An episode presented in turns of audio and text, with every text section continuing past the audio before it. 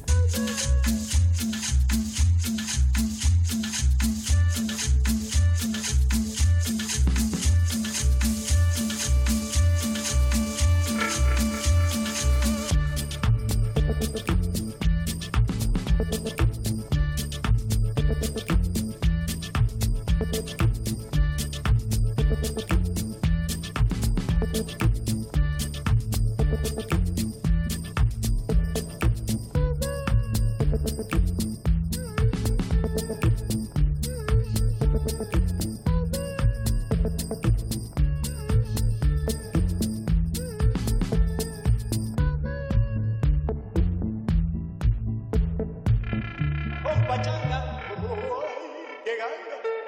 Ihr hört Herz 87.9 im Gespräch. Eine Stunde, ein Künstler. Und heute haben wir eine Künstlerin zu Besuch, und zwar Johanna Polley, zugeschaltet direkt aus Hamburg. Gerade haben wir Eddas Cumbia gehört. Das ist ein Song zu ihrer Rolle, die sie gespielt hat in dem Kinofilm Es war einmal Indianerland.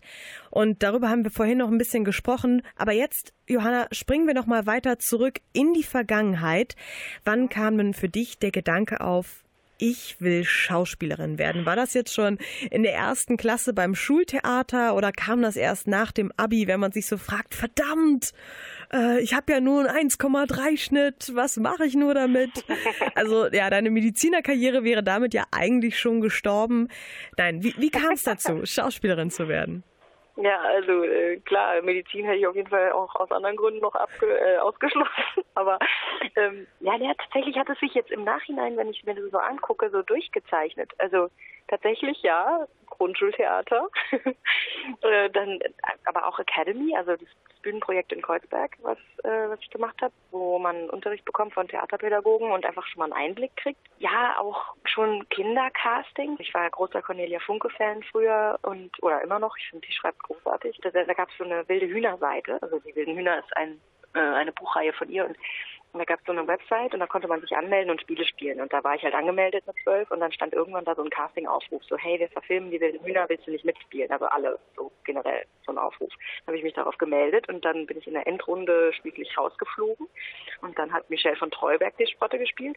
Aber sozusagen dieser Einstieg war damit so ein bisschen in diese Welt so ein bisschen schon mal naja, erprobt oder irgendwie halt ausprobiert ja, und dann irgendwie hat sich das weiterhin auch durch die DS-Gruppe in der Schule und eben Academy und so hat sich das schon ein bisschen weiter durchgezogen. Und dann war es sehr nett, dass meine Eltern sich nach dem Abi in, genau in dieser Phase, wo man denkt so, ha, was mache ich jetzt eigentlich, tatsächlich netterweise mit mir zusammengesetzt und eine Pro- und Kontraliste erstellt.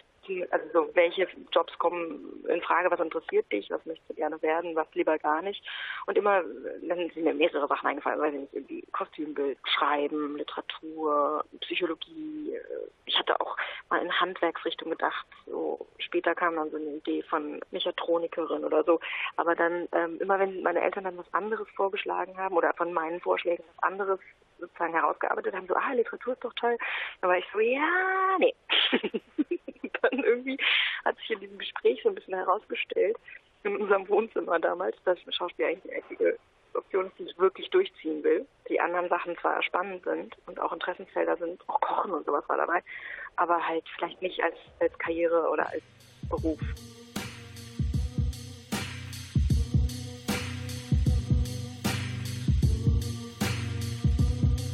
That you are out of my life. I'm so much better. You thought that I'd be weak without you, but I'm stronger. You thought that I'd be broke without you, but I'm richer. You thought that I'd be sad without you. I live harder. Thought I wouldn't grow without you. Now I'm wiser. Thought that I'd be helpless without you, but I'm smarter. You thought that I'd be stressed without you, but I'm chilling.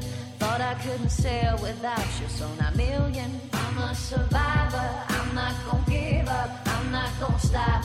I'm gonna work harder. I'm a survivor. I'm gonna make it. I will survive. Keep on surviving. I'm a survivor. I'm not gonna give up. I'm not gonna stop. I'm gonna work harder. I'm a survivor. I'm gonna make it. I will survive. Keep on surviving. Thought I couldn't breathe without you. I'm inhaling. You thought I couldn't see without your perfect vision. You thought I couldn't last without you, but I'm lasting. You thought that I would die without you, but I'm living. You thought that I would fail without you, but I'm on top. Thought it would be over by now, but it won't stop. Thought that I would self-destruct, but I'm still here. Even in my years to come, I still gonna be here. I'm a survivor. I'm not gonna give up. I'm not gonna stop. I'm gonna work harder. I'm a survivor. I'm gonna make it. I will survive, keep on surviving. I'm a survivor, I'm not gonna give up, I'm not gonna stop. I'm gonna work harder, I'm a survivor, I'm gonna make it. I will survive, keep on surviving. Wishing you the best, pray that you are blessed. Bring my success, my stress, and lots of happiness. I'm not gonna blast you on the radio. I'm not gonna lie on you and your family. I'm not gonna hate on you in the magazines. I'm not gonna compromise my Christianity. You know I'm not gonna diss you on the internet. Cause my mama told me better than that. I'm a survivor. I'm not gonna give up. I'm not gonna stop. I'm gonna work harder. I'm a survivor. I'm gonna make it. I will survive. Keep on surviving.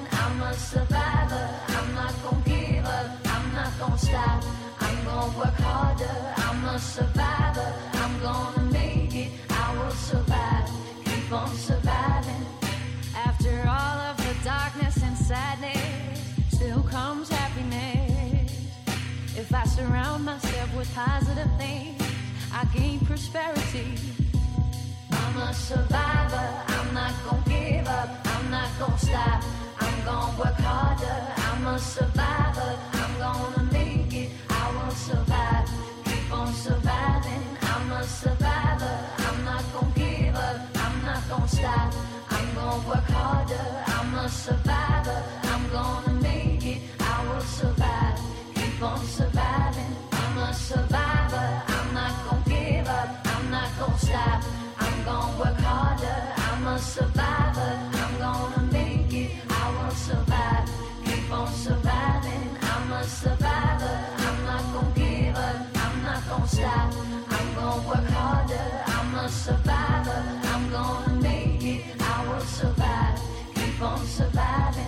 Wie hart ist denn eigentlich dieser Konkurrenzkampf um die doch sehr limitierten Plätze an den sehr limitierten Schulen in Deutschland? Ja, genau, also generell sehr hart. Also es gibt in Deutschland 13 Schauspielschulen, die irgendwie überhaupt den Studiengang anbieten. Die Uni in Potsdam, an der ich dann letztendlich studieren durfte, die ist die einzige, die wirklich das ganze Jahr über quasi Vorsprechen hat.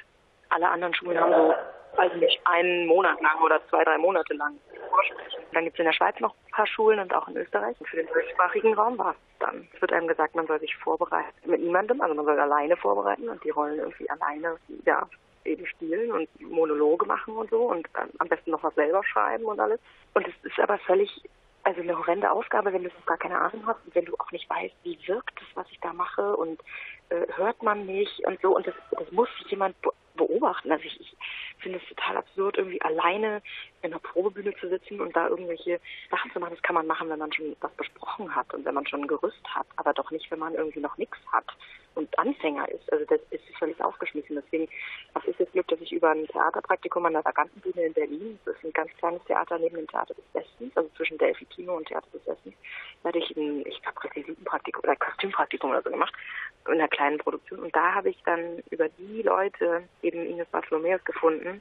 Und die hat mir auch schon beim Vorsprechen mit den Rollen geholfen. Also mit der habe ich tatsächlich geprobt im Theater aus Mitte. Und sie hat auch ähm, Texte vorgeschlagen und so. Und dann habe ich Texte vorgeschlagen. Ja, und dann habe ich mich an insgesamt sieben Schulen, glaube ich, beworben. In München bin ich durch Ines Hilfe direkt weitergekommen. In Essen nicht. Äh, in Potsdam natürlich äh, und an den anderen dann eigentlich immer nur so höchstens bis zur zweiten Runde oder direkt raus. es gab da echt ziemlich dreiste, auch halt sehr diskriminierende Dozenten an manchen Unis, also in Leipzig zum Beispiel oder in Hannover. Das war einfach teilweise sehr auf Schubladendenken getrimmt und sehr hart und irgendwie unnötig, äh, unnötig fies. Weil da lag dann so eine Häme in der Luft oder oder die haben halt dann irgendwie Kom Kommentare gemacht, wo man so denkt, ja, ähm, im Nachhinein denke ich mir so, Leute, muss das sein? So, muss man diese kleine Machtposition ernsthaft so ausnutzen? Aber ja, irgendwann hat es dann geklappt, also gepasst, weil ich finde halt jetzt im Nachhinein würde ich sagen, es gibt total Sinn, dass sozusagen, weil ich noch relativ unentschieden war, will ich Film oder Theater machen, dass ich an eine Uni gelangt bin oder da sein durfte, wo beides unterrichtet wird, also Film und Theater. Also du hast es dann ja letztendlich auch geschafft, vielleicht auch ein bisschen mit professioneller Hilfe, aber ganz klar auch natürlich mit deinem Kampfgeist. Was mich jetzt aber noch interessiert, du meintest gerade diskriminierend, da wurde ich so ein bisschen hellhörig. Inwieweit denn vielleicht auch dir gegenüber diskriminierend? Ich bin herzkrank und man muss immer so einen Bewegungstest machen. Ich hatte das natürlich vorher auch alles angegeben und so und dann war irgendwie dieser Bewegungstest und da habe ich ich halt offensichtlich nicht so gut abgeschnitten, einfach weil ich halt keine Kondition hatte. Ist ja klar, wenn man keinen Sport machen darf, dann hat man keine Kondition. Dann haben sie mich A, wegen spielerischer Sachen nicht weitergelassen und B, dann aber im Gespräch danach noch gefragt, so, ja, ist das jetzt auch der Grund, warum sie auch gedanklich so schwach sind? Also im Sinne von, bist du irgendwie behindert und kannst deswegen nicht spielen oder was ist los mit dir? Was halt völlig unmöglich war. Ja, dieses Trimmen ist halt so blöd. Also das hat sich dann an unserer Uni den Jahren dann gegeben, aber das heißt, wir hatten auch an unserer Uni dann teilweise so Sachen, dass wir irgendwie im Sport, also es heißt Bewegungsunterricht, aber es ist eigentlich Sport, da macht man dann irgendwie so Aufwärmübungen und wenn einer halt diesen Ball, den man sich dazu wirft, dann fallen lässt, müssen halt alle zehn Liegestütze machen. Und wenn dann nochmal jemand den Ball fallen lässt, müssen alle 15 machen und dann 20 und dann. Und was halt für ein Bootcamp ist denn das? Ja, genau. Also es ist halt irgendwie so total auf Konkurrenz irgendwie so getrimmt und es war irgendwie so völlig, naja, aber es sind halt so diese kleinen Sachen, die halt jeder mal erlebt hat. Und dann, wenn man sich halt die Schauspielschullandschaft bisher, es ändert sich langsam zum Glück, aber bisher mal anguckt, es gibt halt kaum irgendwie Leute mit Migrationshintergrund. Es gibt kaum einen Jahrgang, wo irgendwie die Frauen überwiegen. Also jetzt gibt es in Zürich einen, wo die Frauen überwiegen. Aber und manchmal gibt es das, aber es ist echt, also die Minderheiten haben es nicht leicht in diesem Beruf, weil immer gesagt wird, und das ist aber echt eine Ausrede, finde ich, die werden wir nicht los, die können wir nicht äh, verkaufen und so. Und das, das ist so ein spezieller Typ und so. Und es ist aber gar nicht so ein spezieller Typ, sondern es wäre halt einfach mal Aufgabe der Schauspielschulen, was anzubieten, was dann eventuell auch mal von den Sendern und den Filmemachern und so gesehen wird. Aber wenn irgendwie niemand sich traut, irgendwie mal was anzubieten, dann ist es auch klar, dass es alles immer so weiß und äh, ja, symmetrisch bleibt, wie es gerade ist.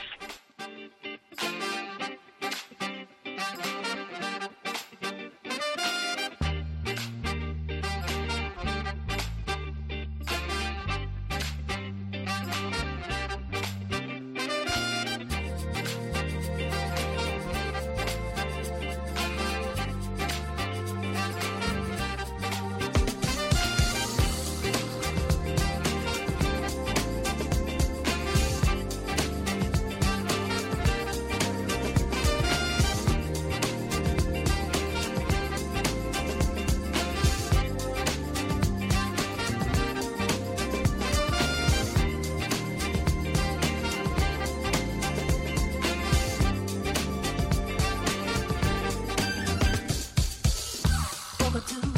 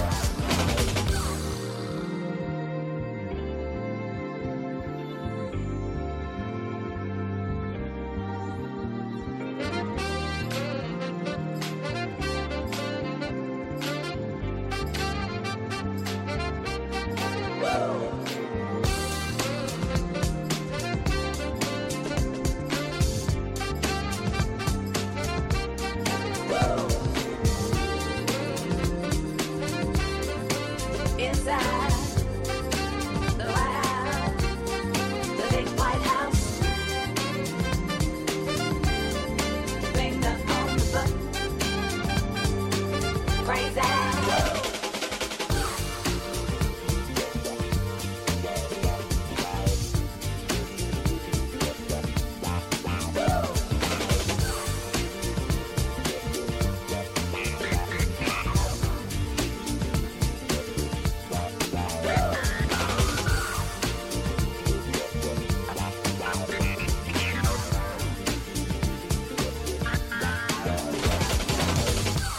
Für unsere Hörerinnen und Hörer, die sich Schauspiel auch als Beruf vorstellen könnten, was meinst du, muss man alles denn mitbringen, um in diesem Business Erfolg zu haben? Wir fassen mal zusammen, weiß sollte man sein, männlich wäre gut, äh, körperlich super fit und symmetrisch.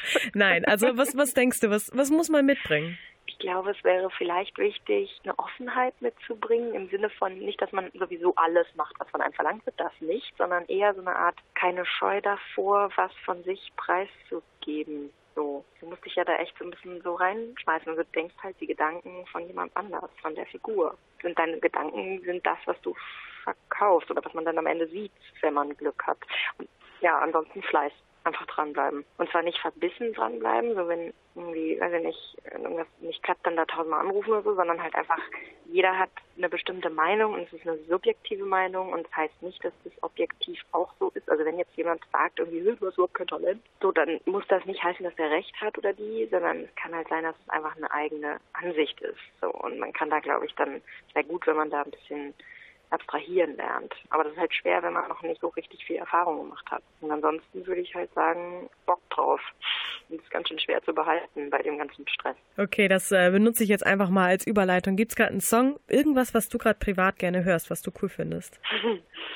Mm, da gibt es ganz viel. Lean On heißt der von Major Laser, den höre ich oft zum Aufwärmen. Dann hören wir jetzt Lean On von Major Laser und DJ Snake.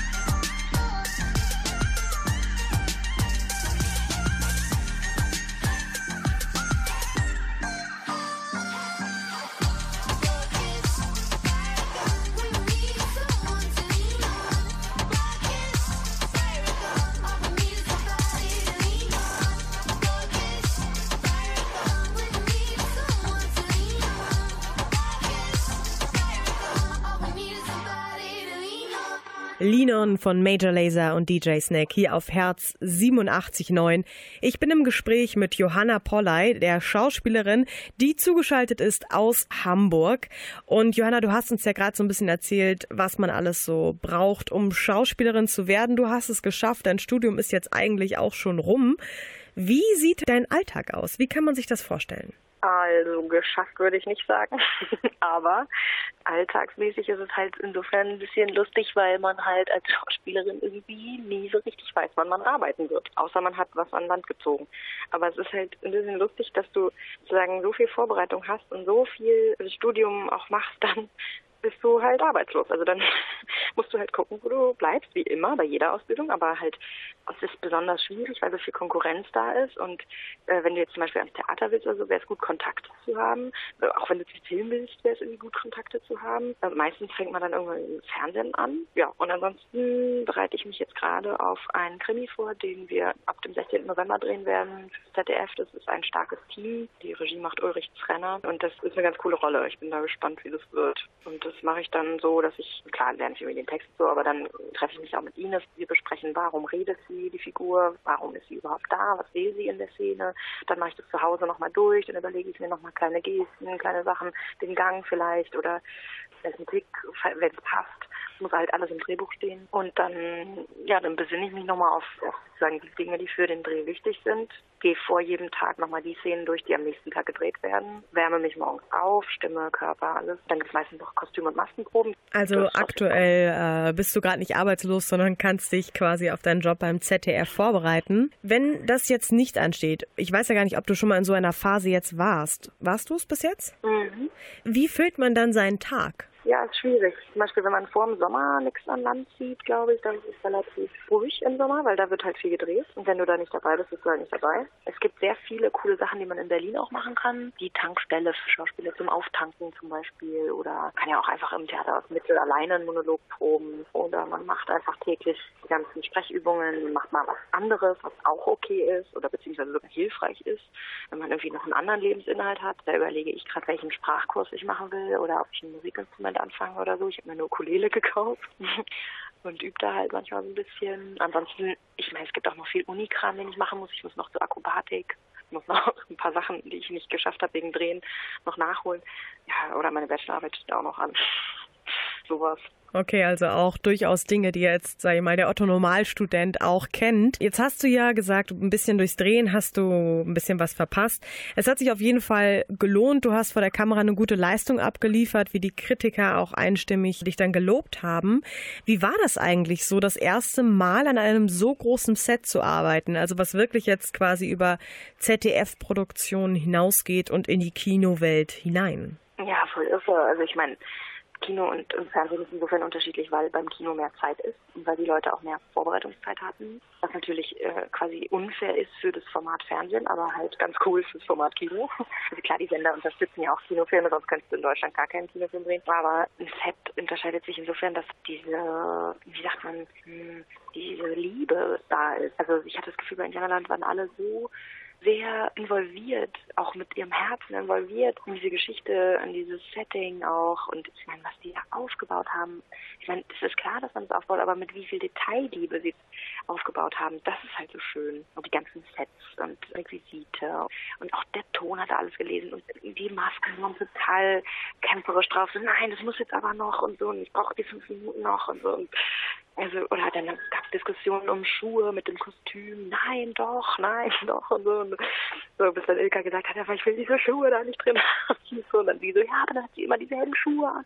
Also es da einfach Diskussionen, die sind so um ganz äh, wichtige Details dann auch. Und das, da, da merkt man dann auch so diesen ja, Kampfgeist oder dieses ja, wie wichtig den Leuten ihr Beruf und auch diese Geschichte ist. Und das ist halt so schön. Und das kommt beim Fernsehen insofern manchmal zu kurz, weil man kaum Zeit hat zu proben. Also Ilka hat mit uns für Indianerland halt jede Szene einmal durchgeprobt. Und das sieht man, das merkt man einfach, weil dann alle wissen, okay, da waren wir letztes Mal stehen geblieben, da setzen wir dann ungefähr an. Also es gibt einfach Dinge, die kannst du nur finden, wenn du es machst. Ja, Proben lohnt sich einfach und da ist oft beim Fernsehen keine Zeit für und es macht einen riesen qualitativen Unterschied. Also viel Liebe im Detail, ja auch mit dem eigenen Soundtrack von Acid Pauli und da hören wir uns jetzt den Song an, El Conda y la Brasa.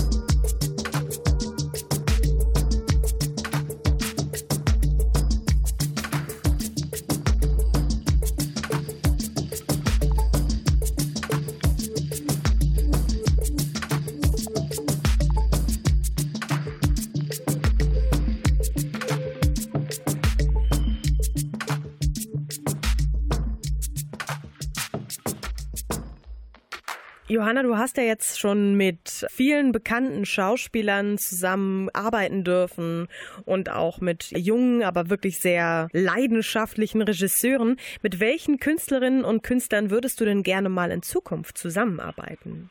Oh, mit denen ich noch nicht gearbeitet habe? Mhm.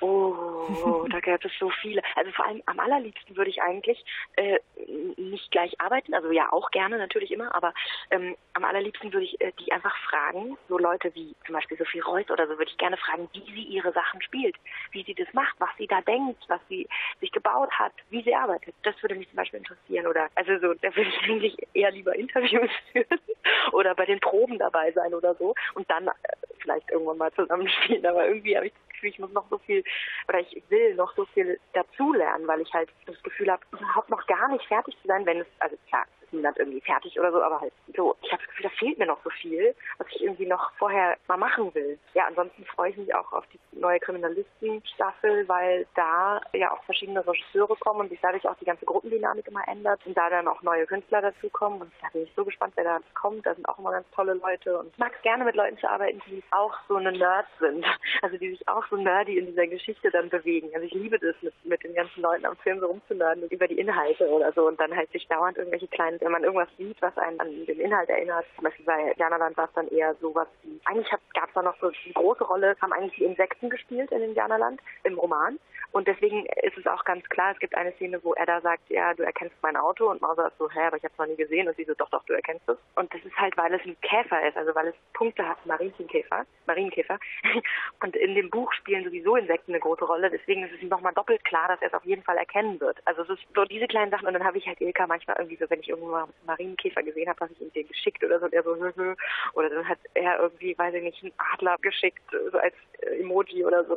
Also so dieses, das liebe ich halt und wer darauf Bock hat, da bin ich auf jeden Fall immer dabei. ob berühmt oder nicht. Also hauptsächlich mit Nerds zusammenarbeiten, dann ist es auch egal, ob sie berühmt sind oder nicht. Das klingt für mich sehr sympathisch. Du hast bis jetzt ja nur in Anführungsstrichelchen Erfahrungen gemacht im professionellen Bereich vor der Kamera, ob jetzt im Fernsehen oder im Kino. Könntest du dir denn auch vorstellen, mal auf die Bühne zu gehen? Ja, gerne. Ich habe das Gefühl, das ist ein ganz anderer Arbeitsmodus. Da kannst du viel länger proben. Du musst auch, also klar, beim Film musst du auch anwesend sein, aber du musst jede Vorstellung anwesend sein und kannst auch jede Vorstellung ein bisschen was Neues rausfinden über die Figur. Das ist total cool und das Arbeiten ist einfach anders, also gerne. Na dann, vielleicht sehen wir dich irgendwann auch hier bei uns im Stadttheater Bielefeld. Wer weiß, wir suchen immer wieder neue junge Leute. Gerne. Dann bedanke ich mich ganz herzlich, dass du dir so viel Zeit genommen hast, Johanna. Und zum Abschluss hören wir nochmal einen Song aus dem Soundtrack deines Filmes. Und zwar Songs sein. Vielen Dank fürs Gespräch.